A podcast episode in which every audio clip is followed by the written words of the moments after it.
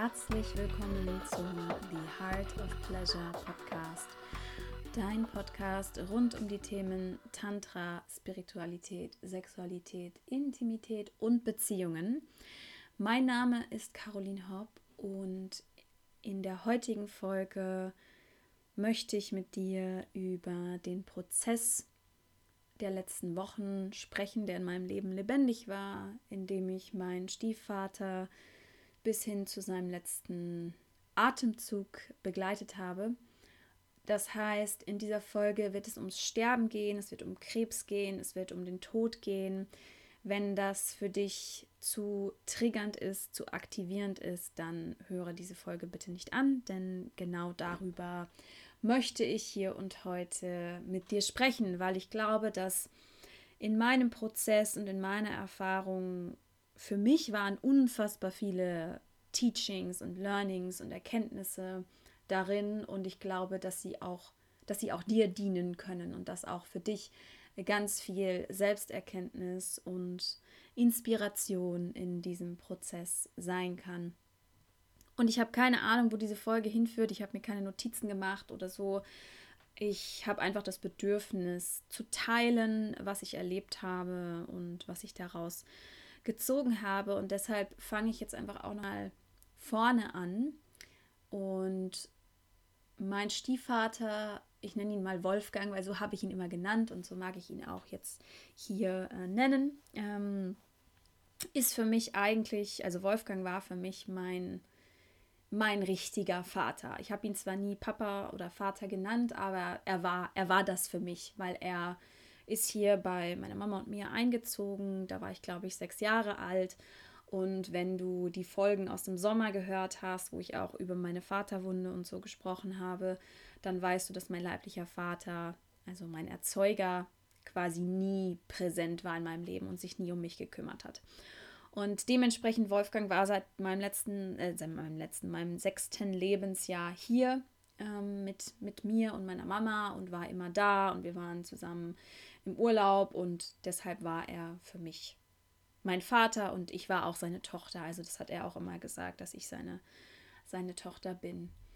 Und ich möchte in dieser Folge auch ganz ehrlich sein und ähm, nicht nur die positiven Seiten, nur weil er jetzt gestorben ist, beleuchten, sondern ja, einfach über, über das Ganzheitliche irgendwie sprechen und es auch echt und real und authentisch halten, weil mir das einfach wichtig ist. Und ich würde sagen, und ich, Wolfgang und Wolfgang und ich, wir hatten eine ziemlich gute Beziehung, bis ich von zu Hause weggezogen bin. Also es war sehr lange Jahre so, dass ich mich eher mit ihm identifiziert habe. Er war für mich immer so ein Draufgänger. Er für mich, also jeder hat ja ein anderes Bild von ihm, was ich auch ganz spannend fand äh, an der Trauerfeier, das so ein bisschen zu hören, wie eigentlich die verschiedenen Menschen ihn so erlebt und wahrgenommen haben. Und für mich war er immer so ein ja, so ein Draufgänger, so eine Rowdy, er musste immer schnelle Autos fahren, ähm, Rockmusik gehört, die bösen Onkels, Toten Hosen und sowas. Also und immer auch so ein bisschen große Fresse, vielleicht auch, ja, ziemlich sicher auch so leicht narzisstische Züge, nicht so schlimm wie mein Papa, also mein leiblicher Vater, aber ein bisschen war es davon schon auch da und auch meiner Wahrheit nach sehr stark abgespalten von Traurigkeit und auch Freude. Und die Emotion, die er am zugänglichsten hatte, war meiner Meinung nach Wut, Ärger, Aggression. Und das hat natürlich ganz viel damit zu tun, was er in seiner Kindheit erlebt hat und ähm, wie er aufgewachsen ist. Und er war immer für allen Scheiß zu haben, also so zu kitzeln. Und wenn es um Kinder ging, dann war er immer so, da macht er alles mit.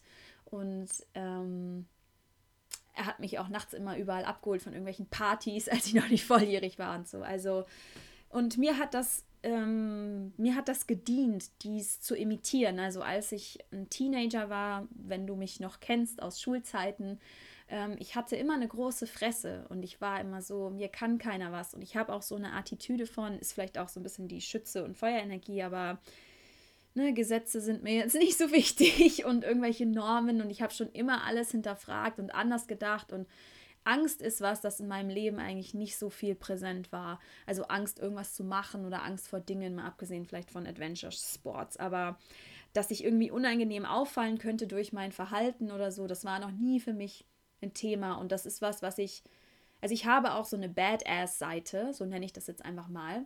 Und die habe ich von ihm. Und die ist in diesem Jahr und dieses ganze Jahr, es ist wirklich so verrückt, wenn ich darüber nachdenke, wie es einfach in diesem gesamten Jahr das Leben mir dieses Thema Vater wirklich um die Ohren gehauen hat. Ja, erst in der Partnerschaft mit Kike, der übrigens neben den Überschneidungen mit meinem leiblichen Vater und dem Narzissmus viele auch Ähnlichkeiten mit meinem Stiefvater, also mit Wolfgang hatte in gewissen Verhaltensweisen, sich zu kleiden und auch so ein bisschen diese Badass-Attitude, die mir auch gefallen hat. Und Kike hat auch in mir die Badass-Attitude wieder aktiviert. Und ich habe ich hab Gefallen daran gehabt. Und diese Attitude habe ich, als ich hier weggezogen bin, als ich 19 war, mit dem Abi fertig, bin ich nach Halle gezogen, um Psychologie zu studieren. Und dann kam so langsam bei mir das Erwachen in Anführungszeichen, dass vieles, was in meiner Familie passiert ist, nicht in Anführungszeichen normal war, sondern eher traumatisch. Und ja, dass da einfach viel Shit passiert ist in meiner Kindheit, was ich alles weggeschoben habe, was ich alles weggedrängt habe, weil unter diesem, dieser mir kann keiner was, ich habe eine große Fresse, Attitude, die ich zu Schulzeiten hatte, war ich innerlich eigentlich komplett kaputt. Also ich habe nachts in meinem Zimmer habe ich geheult, schon als ich 13 war. Ich habe versucht, ähm, mich da zu ritzen. Ich war mega der Emo. Ähm, und ich, ich habe aber nie verstanden, wieso, aber nach außen konnte ich das gar nicht zeigen. Und genau, mein Stiefvater, der fand das cool, dass ich auch so badass war ähm, wie er. Und da haben wir uns gut auch verstanden und waren dann teilweise auch so ein bisschen so ein ja, Gespann gegen meine Mama, was dann auch zu Konflikten geführt hat. Und dann bin ich weggezogen und ich habe ähm, die Bulimie entwickelt. Ich habe angefangen, Therapie zu machen und ich habe angefangen, mir meine Familiensysteme anzuschauen und die Dinge anzuschauen, die da passiert sind. Und das hat dazu geführt, dass ich mich von meinem Elternhaus distanziert habe. Und es ist total spannend, weil ich liebe jetzt gerade den Dezember, weil es wirklich für mich so also ich mag das Wetter zwar nicht so, aber ich, es dient mir so sehr, mal zurückzuschrauben und wirklich nach innen zu gehen und zu reflektieren. Und ich habe seit 2013 habe ich Tagebuch geschrieben und ich habe mir vorgenommen, alle meine Tagebücher äh, durchzulesen. Das ist viel Material, weil ich habe viel geschrieben. Und ich habe vor zwei Tagen angefangen. Ich bin jetzt schon bei 2016. Und es ist so krass für mich, da zu sehen, zum einen, wie krass ich mich verändert habe und zum anderen, wie viel Wut ich auf meine Eltern hatte. Und damit meine ich jetzt meine Mama und meinen Stiefpapa.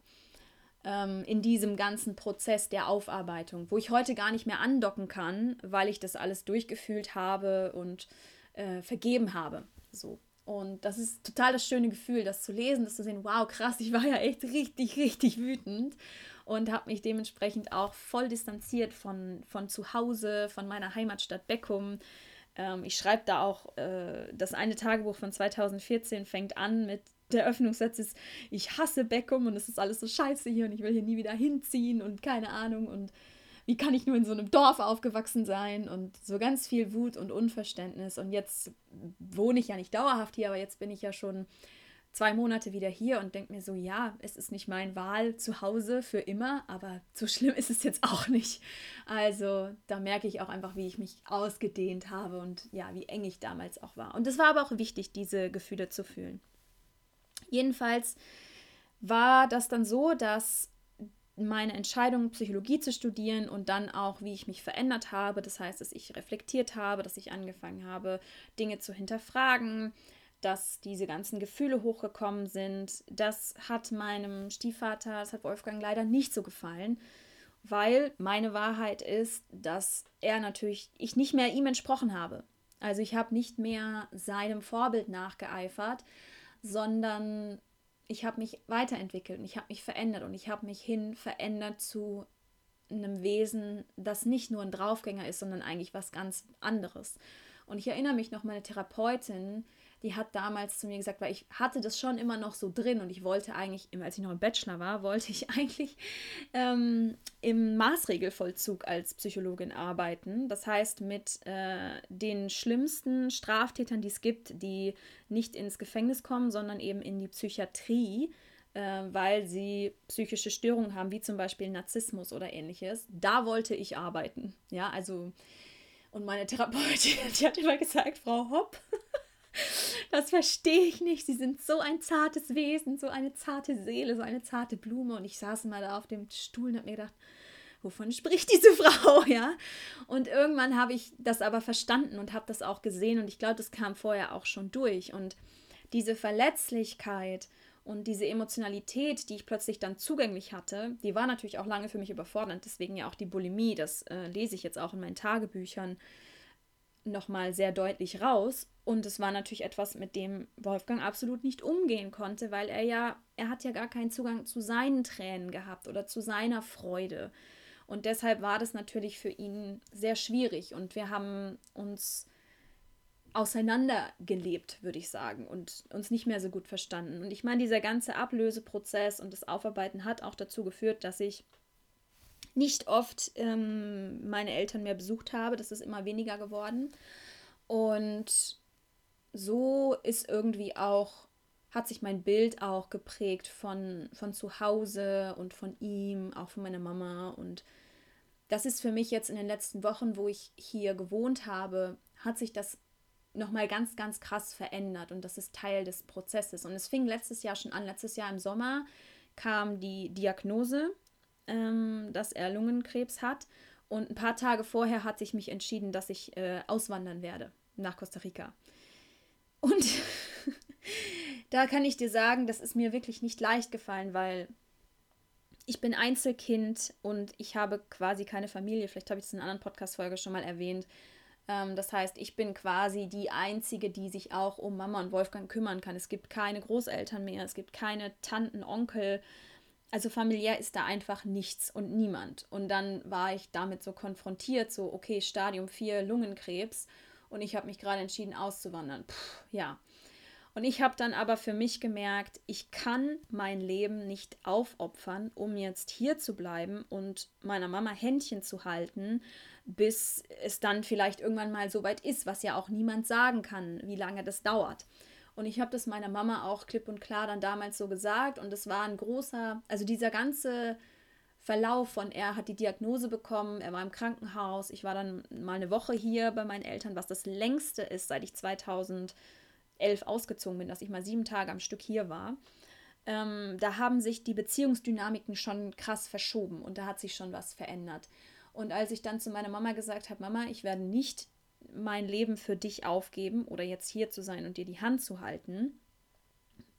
Und gleichzeitig möchte ich, dass du weißt, wenn es hart auf hart kommt und es nicht mehr geht oder es dem Ende zugeht, dann komme ich immer zurück und ich werde dich unterstützen, in was auch immer für einen Prozess dann ansteht, sei es jetzt das Haus ausräumen und verkaufen oder, oder, oder, oder.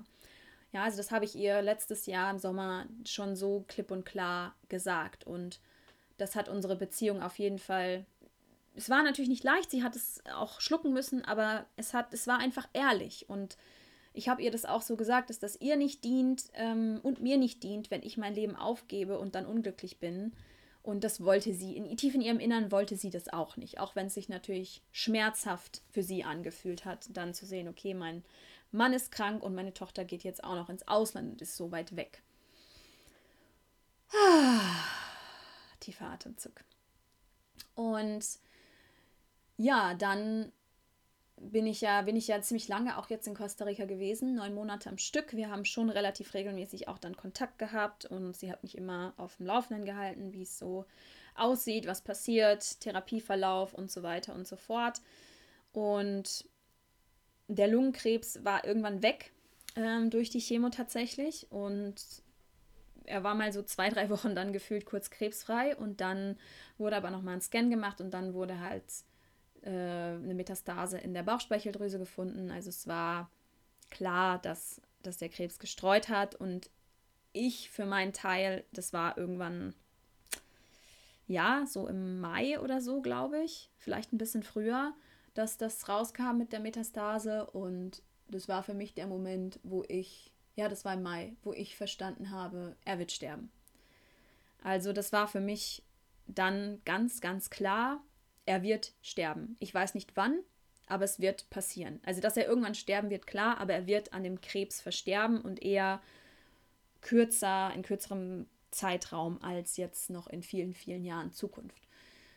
Weil ich weiß nicht, wie weit du dich mit dem Thema Krebs schon auseinandergesetzt hast. Bauchspeicheldrüse ist so mit das Heftigste, wo es auch nicht rausgeht. Und ja, ich habe auch meine Wahrheit halt über Krebs. Dazu empfehle ich dir nochmal die Folge The Root Cause of Cancer, die mit, ich mit Paul aufgenommen habe, auch wenn die auf Englisch ist. Und ich habe damals tatsächlich sogar Paul gefragt, ob er sich vorstellen könnte, mit Wolfgang zu arbeiten. Ich habe mir nicht große Hoffnungen gemacht, dass Wolfgang das machen möchte, weil er, also das war auch immer ein großer Streitpunkt zwischen uns. Er hat nichts von Psychologen gehalten. Ähm, seine Einstellung war immer so ein bisschen, Menschen sollen sich einfach nicht so anstellen und das braucht doch niemand und dementsprechend alles, was irgendwie mit innerer Arbeit, Psychologie oder so zu tun hatte, da war er komplett anti und er war auch nicht von seinem Standpunkt abzubringen. Also das ist noch so ein Charakteristika unserer Beziehung. Man konnte mit ihm auch nicht diskutieren oder eine Meinung austauschen, weil seine Meinung war die einzige Wahrheit und alles andere wurde nicht akzeptiert. Und das war natürlich auch ein großer Punkt in unserer Beziehung, weil ich habe ja Psychologie studiert und ich kann mir auch vorstellen, das ist nur eine Hypothese, die ich habe, dass er vielleicht auch ein bisschen Angst hatte, dass ich hinter ihn und, und, seine, und seine Sachen hintersteige, ähm, dadurch, dass ich mich mit dieser Materie so sehr auseinandersetze, was er nicht wollte. Und ja, ich habe dann das Wolfgang auch gesagt und ich habe ihm das vorgeschlagen und er hat dann auch genau das gesagt, ob er war sehr schlecht zurecht im, im Bett im Krankenhaus nach der, dieser Diagnose mit der Bauchspeicheldrüse. Und er wollte es nicht. Er hat gesagt, er glaubt nicht daran, dass es irgendwas bringt und er möchte das nicht. Und das habe ich dann akzeptiert. Das hat dann kurz wehgetan, weil das war dann wirklich für mich die, meine Wahrheit, er wird sterben. Und ich habe aber für mich dann einen Frieden damit gehabt in dem Moment schon, weil ich wusste, ich wollte es vorschlagen. Ich habe nicht damit gerechnet, dass er es annehmen wird. Aber es war für mich wichtig, es zumindest zu versuchen. Und so haben die Dinge dann ihren Lauf genommen. Und er hat nochmal Chemo versucht. Und wer schon mal mit Krebspatienten zu tun hatte, weiß, Chemo ist einfach Gift, was in den Körper reingeht. Und wenn du nicht an der Chemo, äh, an dem Krebs stirbst, dann äh, irgendwann an den Nebenwirkungen und Folgen der Chemo. Und er ist immer schwächer geworden, er ist immer dünner geworden. Als ich im Juli dann nach Deutschland gekommen bin und wir hier waren, da war er schon sehr dünn, aber es ging noch und er konnte auch noch laufen und äh, auch ein bisschen was essen und so. Und dann war ich ja drei Monate unterwegs mit dem Wohnmobil. Und das ist zum Beispiel auch was, ja. Also Autos waren für ihn immer sehr wichtig und das Wohnmobil ähm, hatten die sich gekauft, also Mama und Wolfgang, um damit halt noch, äh, jetzt, wenn es auf die Rente zugeht, halt Urlaub zu machen und so. Und dass ich das haben durfte, da war ich so unfassbar dankbar. Und so, so war er auch immer. Ja, also er hat immer schon versucht, für mich alles möglich auch zu machen. Und das weiß ich unfassbar zu schätzen und bin ich unfassbar dankbar darüber. Und ja, ich habe dann schon gemerkt, auch als ich unterwegs war, ne, meine Mama hat mich immer auf dem Laufenden gehalten, es geht ihm schlechter und so. Und ich hatte dann im Oktober, als ich wieder in Deutschland war, schon so, ich habe gemerkt, da gibt es so einen Widerstand. Ich will da nicht hin. Ich möchte, da, ich möchte damit nicht konfrontiert sein. Ja, und irgendwann war dann so klar, okay, wenn ich ihn nochmal lebend sehen will, nochmal Zeit mit ihm verbringen will, dann ist jetzt der Moment. Und dann bin ich zurückgefahren, ähm, hier nach Beckum. Und ja, es ging ihm dann wirklich schon sehr schlecht. Und ich meine, von dem Tag, wo ich jetzt hier war, bis zu seinem Tod, das waren ungefähr sechs Wochen die ich jetzt hier war und ihn da begleitet habe. Und wenn ich das so reflektiere, dann hat er unfassbar schnell abgebaut und man konnte oder ich konnte Tag für Tag zuschauen, wie es ihm, wie es ihm schlechter geht. Und ja, ich hatte dann erst einen Flug nach Costa Rica gebucht, ähm, weil es irgendwie, irgendwie mir war nicht so ganz klar, okay, wie lange dauert das noch? Es konnte auch keiner sagen, auch wenn dann schon klar war, es ist jetzt Palliativbetreuung angesagt und es geht dem Ende zu. Und ich war dann eher so, okay, dann gehe ich jetzt und ich komme dann wieder, wenn es ernst wird. Und dann aber hier zu sein und da zu begleiten und zu unterstützen und zu sehen, wie wenig er kann und, und so war einfach ja, das habe ich ja schon geteilt in meinem Live, ne? Dieses, wenn ich was zurückgeben will meinen Eltern, dann ist das jetzt der Moment. Und dann bleibe ich jetzt hier. Und ich kann dir sagen, ich bin so unfassbar dankbar. Und jetzt muss ich weinen, dass ich, dass ich meinen Flug gecancelt habe und dass ich hier geblieben bin. Und, und dass ich bei seinem letzten Atemzug dabei war und bei diesem Prozess dabei war. Und auch wenn es echt schwer war und herausfordernd war, ich hätte mir das niemals verziehen. Ich hätte mir das niemals verziehen, wenn ich geflogen wäre und ich wäre nicht da gewesen, weil ich ziemlich sicher nicht rechtzeitig zurück gewesen wäre, so wie es gelaufen ist. Und irgendwie auch ne, für meine Mama da zu sein und da zu helfen. Und ich habe auch gemerkt, ich bin da oft auch dann über meine eigenen Grenzen gegangen, wo ich gemerkt habe, ich brauche jetzt eigentlich Zeit für mich, aber es war dann so, dass ich auf ihn aufgepasst habe oder meine Mama was brauchte und dann spontan irgendwas war. Ja, Ne, ein paar Tage vor seinem Tod, nachts ging es ihm super schlecht, meine Mama mich geweckt, Krankenwagen gerufen, dies, das, kein Schlaf und so weiter. Also es war wirklich sehr, sehr intensiv und auch so dieses, was ich am Anfang gesagt habe, ne? mein Vater und diese Badass-Attitude, ich hole mir immer alles, was ich will, ich lasse mir nichts sagen und dieser Mensch liegt da und wiegt halt 55 Kilo, am Ende noch 50 und kann nicht mal mehr alleine vom Schlafzimmer ins Wohnzimmer laufen, kann nichts mehr essen und quasi nur noch ein bisschen was trinken und ich kann eigentlich auch nichts machen. Und ich habe so, es hat in mir so krass auch dieses Fürsorgebedürfnis aktiviert, wo ich einfach, was ist in unserer, wir haben uns schon umarmt und ich habe ihn auch, es gab immer so Kitzel, also es gab mehr Körperkontakt auf jeden Fall zwischen uns als zwischen mir und meiner Mama, so in meinem Aufwachsen. Aber ich habe wirklich dann so gemerkt, so ich sitze dann neben ihm und ich streichel ihm einfach den Kopf oder ich halte seine Hand oder ich streichel ihm über den Rücken. Das hätte es nie gegeben. Und ich weiß auch nicht, ob er das zugelassen hätte. Und er hat sich jetzt gar nicht mehr, er hat sich gar nicht mehr dagegen gewehrt. Und ja, das war allein das schon, hatte ich das Gefühl, wow, da verändert sich was ähm, auch in unserer Beziehung. Und für mich war immer ein großes Thema, dass ich, das habe ich auch in meinen Tagebüchern jetzt nochmal gelesen, dass ich nicht das Gefühl hatte, Anerkennung für das zu bekommen, was ich geschafft habe. Also ne, ein Bachelor, ein Einser Bachelor in Psychologie, ein Einser Master in Psychologie, ähm, obwohl ich halt den ganzen Bachelor über die Bulimie hatte und so und halt kein, keine Anerkennung, kein Wow, Wahnsinn, was du da geschafft hast, sondern halt einfach nichts. Und in diesem Moment habe ich, habe ich, glaube ich, gemerkt, wie, ja, wie, wie egal mir das auch dann inzwischen ist. Ja, und, und wie, wie, ich meine, ich habe schon lange Vergebung ähm, gefühlt für die zwei. Ich habe das wirklich lange durchgearbeitet und es war Anfang meiner 20er wirklich schwierig, die Beziehung zu beiden. Und es war jetzt zuletzt auch schon gar nicht mehr so. Und jetzt in diesem Sterbeprozess habe ich wirklich gemerkt, das ist alles so irrelevant. Ja, und ich habe wirklich, womit ich in Kontakt gekommen bin in dieser Zeit, ist bedingungslose Liebe. Und ich habe das im, im Tantra gelernt, was das ist. Ich habe auch in der Was ist Tantra Masterclass darüber gesprochen, als es um Beziehungen ging, was bedingungslose Liebe ist. Und ich habe bedingungslose Liebe auch schon erfahren. Das ist tatsächlich so, dass man das nicht mit dem, das kannst du nicht mit dem Verstand greifen, das kannst du nur in deinem Körper erfahren. Und wenn du nicht weißt, was das ist und es nicht verstanden hast oder das jetzt nicht damit nichts anfangen kannst, dann hast du es noch nicht erfahren. Und das ist kein Judgment, aber das ist einfach die Wahrheit. Das hatte ich beim Retreat auch einen Teilnehmer, als ich darüber gesprochen habe, der dann noch zig Fragen dazu gestellt hat und da drin rumgebohrt hat. Und ich habe dann einfach, für mich war, meine Wahrheit war, er hat das noch nicht erleben dürfen, was das ist, bedingungslose Liebe. Und ich habe das mit meinem, Mit meinen Partnern habe ich das schon erlebt. Das ist nämlich eine Liebe, die nicht weggeht und ja, die eben bedingungslos ist.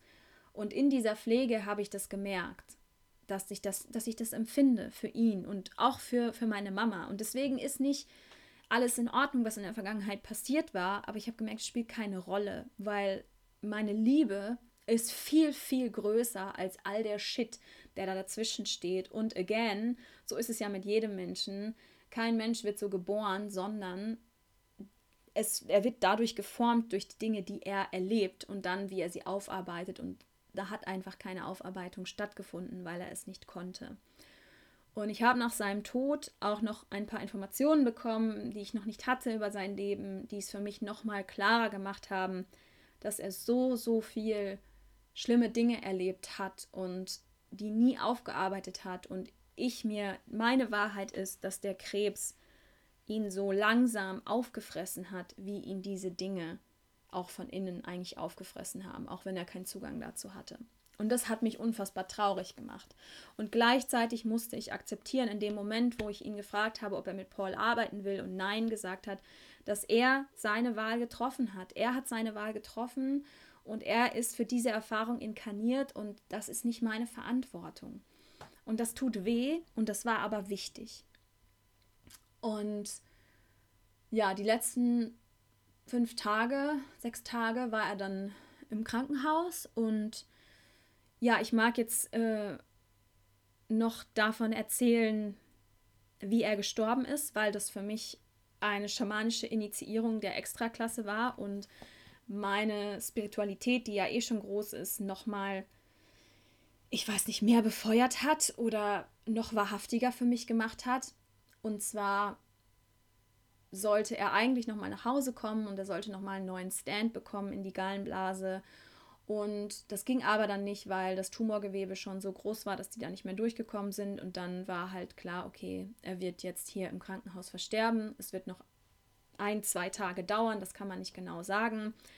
Ähm, genau, er wird quasi selbst vergiftet durch, ähm, dadurch, dass die Leber halt nicht mehr äh, die die Toxine abbauen kann und die halt in den Körper fließen. Und es ist aber quasi kein schlimmer Tod, weil der Körper einfach irgendwann ähm, alles runterfährt und dann atmet man nur noch und dann hört der Atem irgendwann auf. Also es ist kein schmerzhafter, schlimmer Tod. Und das war natürlich schon eine harte, eine harte Info. Und die letzten zwei Tage haben Mama und ich dann wirklich von morgens bis abends einfach auch neben seinem Bett gesessen.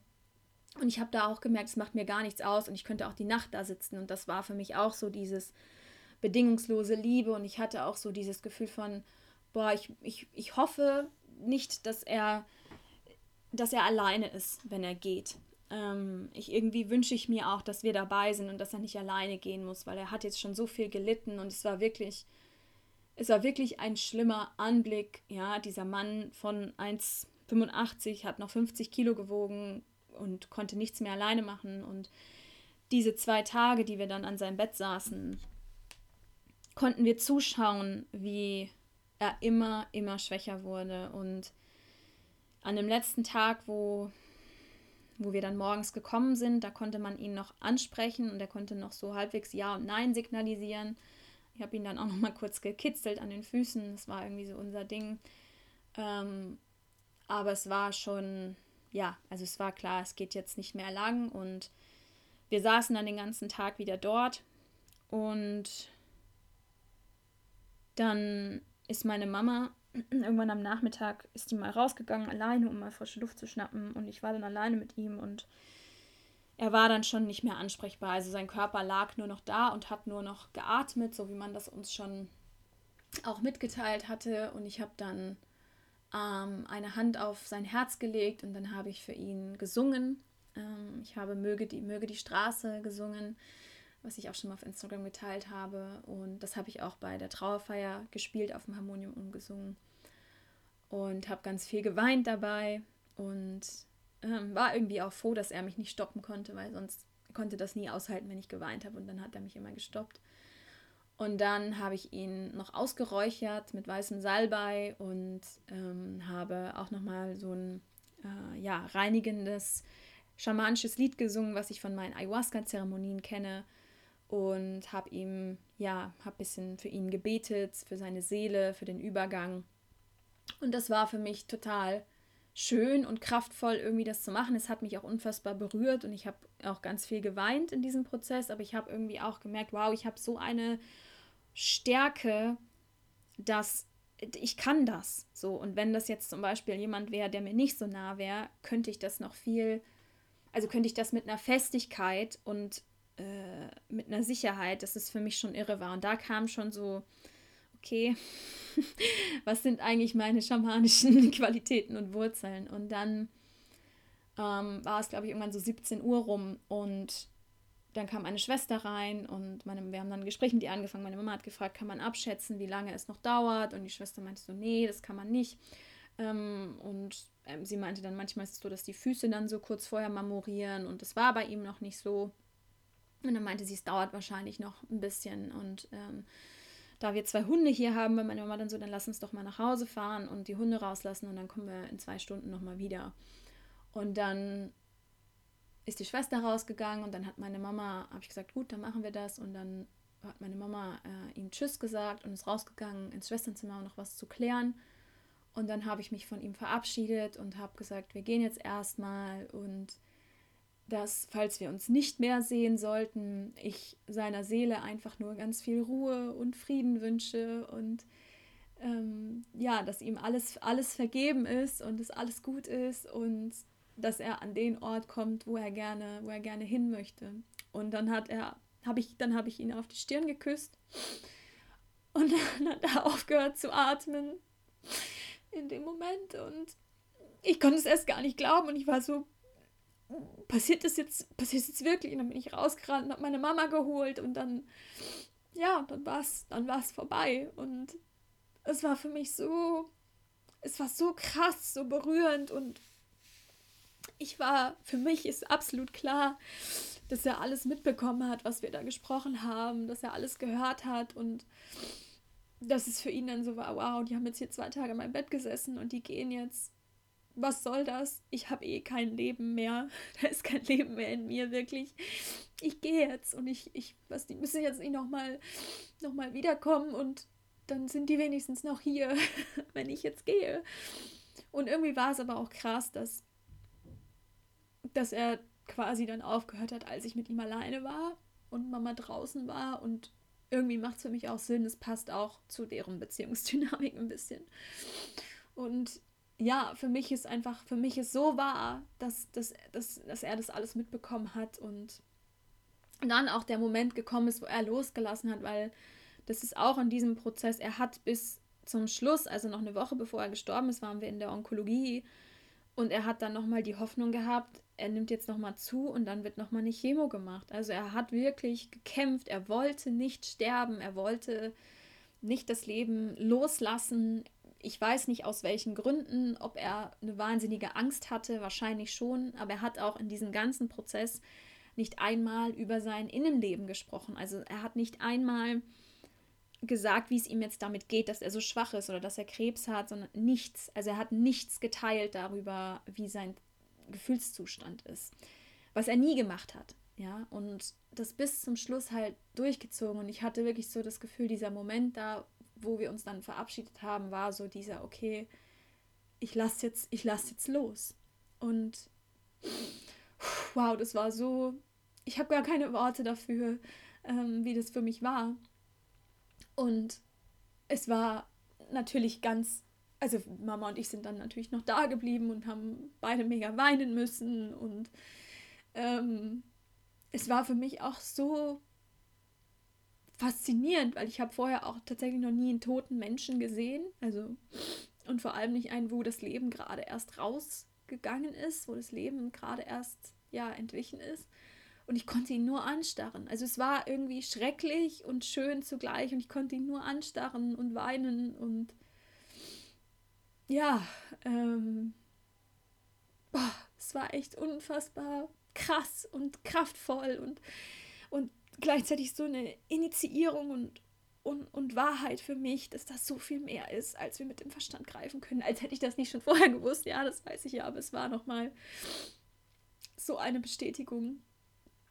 Und ja, hat mich wirklich diesen Moment neben den anderen Momenten, wo wir zu dritt nochmal auf der, zu dritt in einem Bett lagen, was nie passiert ist vorher, wo wir zu dritt auf der Terrasse saßen und mit den Sonnenbrillen, was ich bei Instagram geteilt habe, was vorher noch nie passiert ist. Ich habe in diesen sechs Wochen so viele Momente gesammelt, die ich, die ich mitnehme ähm, in, in meine Erinnerungen und auch diesen Moment da dabei zu sein, als Einzige quasi, wenn es einen letzten Atemzug nimmt es bedeutet mir so unfassbar, unfassbar viel und ach, ja, ich bin, ich bin so, ich bin so dankbar dafür, dass ich das, dass ich das erleben durfte. Das ist für mich so ein riesiges, riesiges, riesiges Geschenk.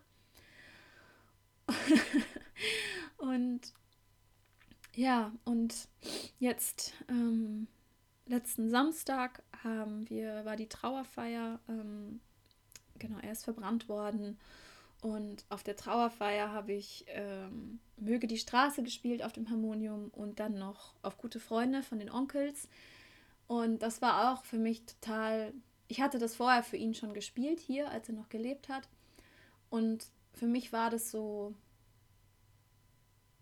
Ja, so unfassbar äh, schön, meine Authentizität da zu leben, weil ich dann schon so dachte, okay, kann ich jetzt so ein Lied hier spielen, wo das Wort Icken und äh, Scheiße und ich weiß nicht, was drin vorkommt.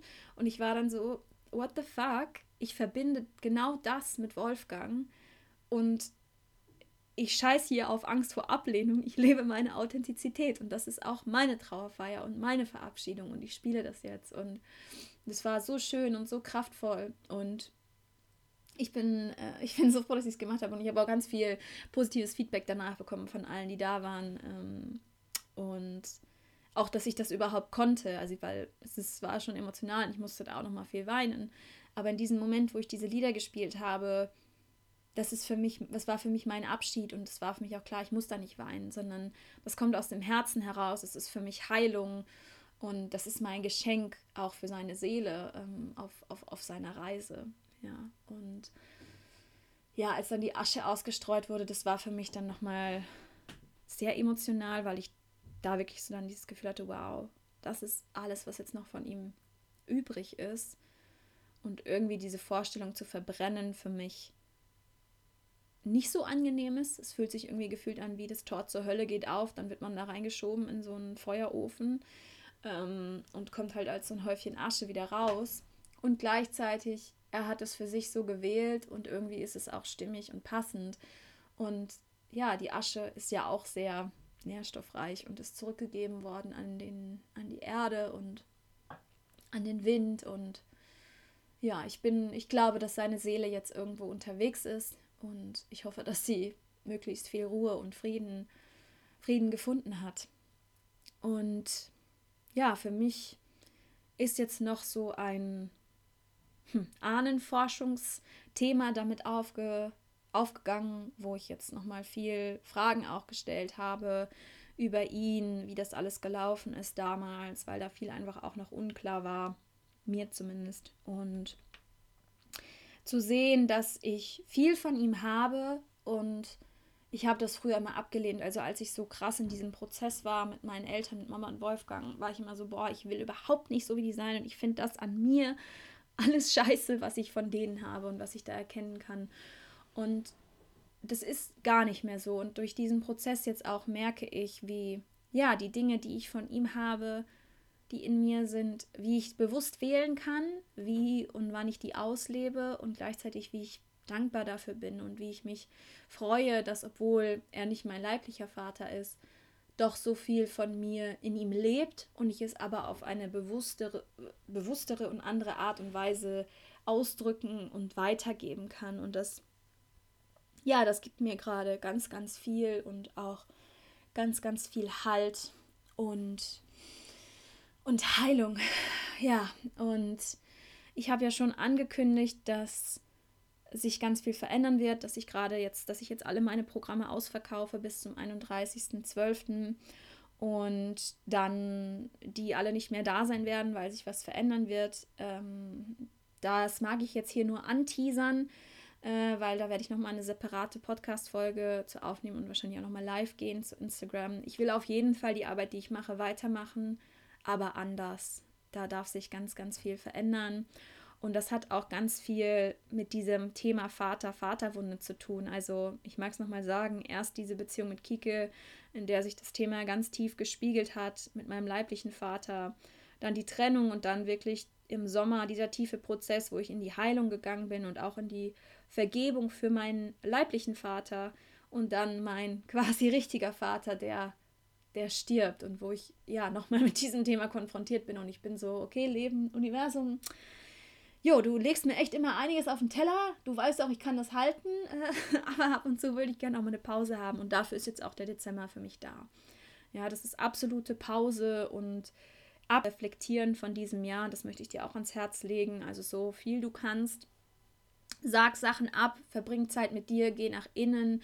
Es ist dunkel, es ist kalt, mach dir einen Tee, ähm, bald beginnen die Sperrnächte am 8.12. Äh, das sind die 12. vor den Rauhnächten, wo du nach innen gehen kannst und jeden Monat, also einen Tag, einen Monat vom vergangenen Jahr reflektieren kannst, was da passiert ist. Und das würde ich dir wirklich so empfehlen, weil ich habe ja auch diesen Psychedelic Integration Kurs gemacht. Und Integration ist wirklich so unfassbar wichtig, sonst bringen dir auch alle die Erkenntnisse nichts.